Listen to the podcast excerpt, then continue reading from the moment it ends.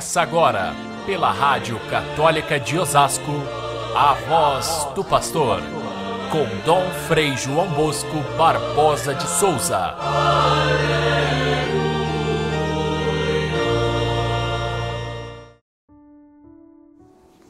Vieram algumas pessoas trazendo notícias a Jesus a respeito dos galileus que Pilatos tinha matado, misturando seu sangue com os sacrifícios que eles ofereciam. Jesus lhes disse: Vocês pensam que aqueles galileus eram mais pecadores do que outros galileus? Eu vos digo que não, mas se não vos converterdes, ireis morrer do mesmo modo. Caríssimos irmãos e irmãs, ouvintes do nosso Evangelho de cada dia, Estamos no terceiro domingo da quaresma, já nos aproximando do tempo da paixão e da ressurreição, e temos mais uma vez um forte apelo à conversão da nossa vida. Será que já caminhamos nessa quaresma um tempo suficiente para converter o nosso coração? Aqui nós temos também um exemplo prático de como Jesus aproveita as notícias da época para ensinar sobre o reino, sobre a vida de com Deus, sobre como nós devemos nos comportar. E ainda nós temos no dia de hoje, neste domingo, uma grande lição de misericórdia e paciência de Deus que nós vamos ver no evangelho de hoje. Primeiro, o relato. Uh, vieram trazer a Jesus uma notícia chocante, uma verdadeira chacina que Pilatos fez matando galileus que estavam, vejam, no templo rezando. Olha que horror misturar o sangue daqueles que foram mortos com o sangue dos sacrifícios que eles estavam oferecendo a Deus. Era algo horroroso e muito condizente com a fama que tinha Pilatos, que era um governador truculento, frio, é, que fazia esse tipo de, de ações assim violentas e principalmente contra os galileus que ele não gostava muito. Onde se reuniam os galileus, Pilatos sempre pensava que tinha alguma conspiração. Então, ele provocou essa chacina que chocou os próprios judeus.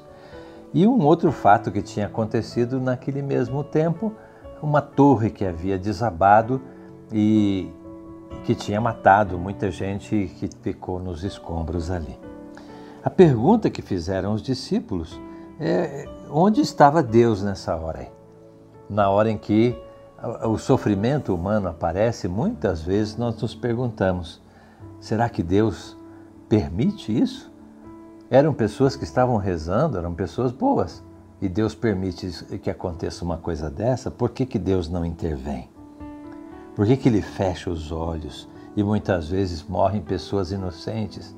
Como é o outro caso, que foi uma fatalidade.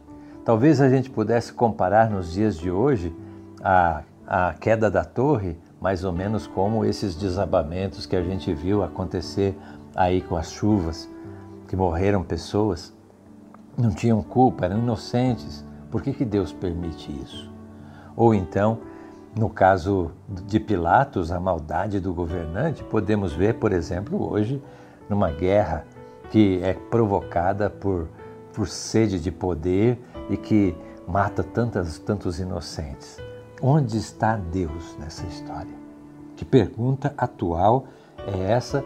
E como que Jesus responde? Jesus responde primeiro é, tratando do, do modo como pensavam naquela época.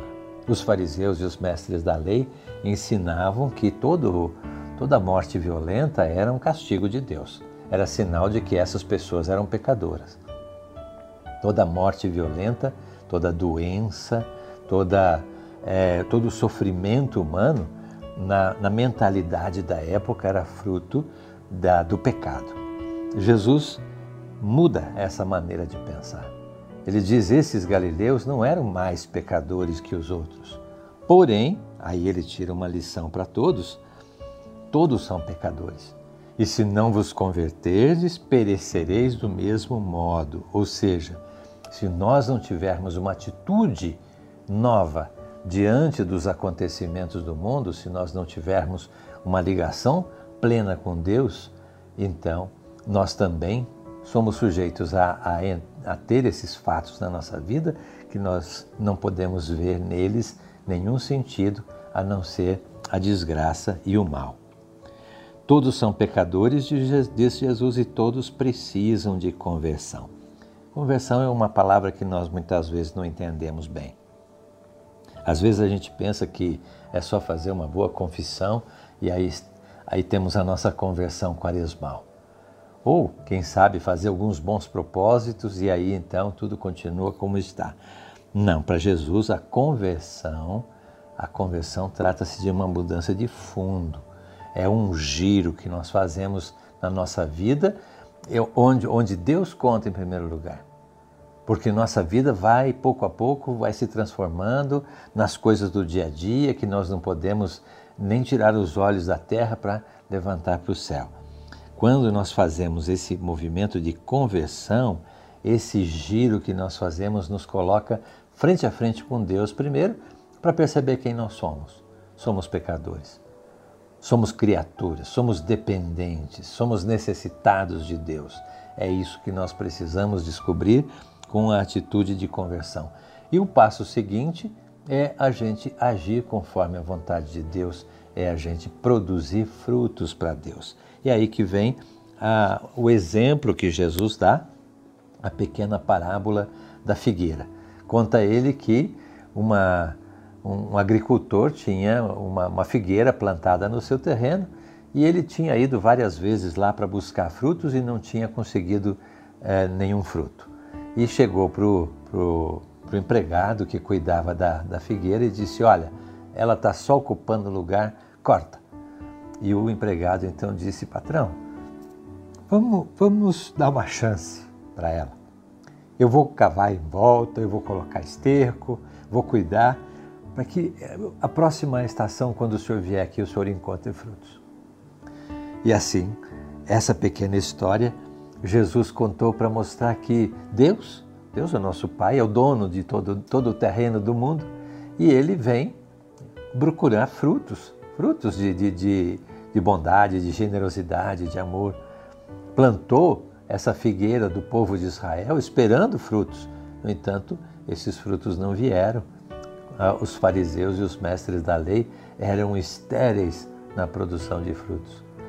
Então, em vez de cortar essa figueira, o proprietário permite que o, o, o lavrador cave em volta e prepare e dê uma nova chance. É o que faz Jesus. Jesus que intercede por nós ao Pai, para que Ele não nos tire a vida, mas para que Ele nos permita a chance de conversão e de vida. Deus não quer a morte do pecador, mas quer que ele viva. Então, essa lição de misericórdia Jesus transmite para aqueles que estão ouvindo ali, para que eles, eles percebam que crer em Jesus, crer na Sua palavra, crer na Sua proposta é a segunda chance que Deus dá para nós que somos a Sua figueira. E se a gente é, fizer esse movimento de conversão, a gente estará de fato produzindo frutos para Deus. Nossa pergunta da quaresma vai continuar. Será que nós é, estamos é, dando frutos para Deus nessa quaresma? é, ele nos acompanha, ele nos encoraja, ele nos inspira sabedoria e amor.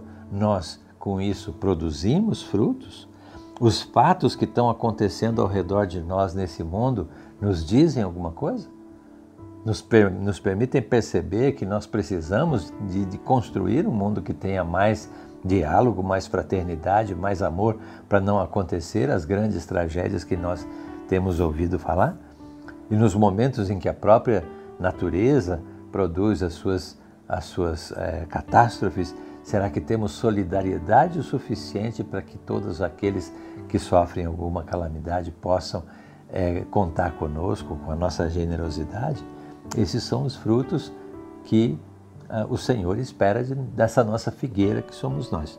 Terceiro domingo da quaresma, caminhando já para a Páscoa, vamos olhar para essa meta da nossa vida e fazer de tudo para que nós possamos converter o nosso coração. Fiquem todos com Deus. Até amanhã, se Deus quiser.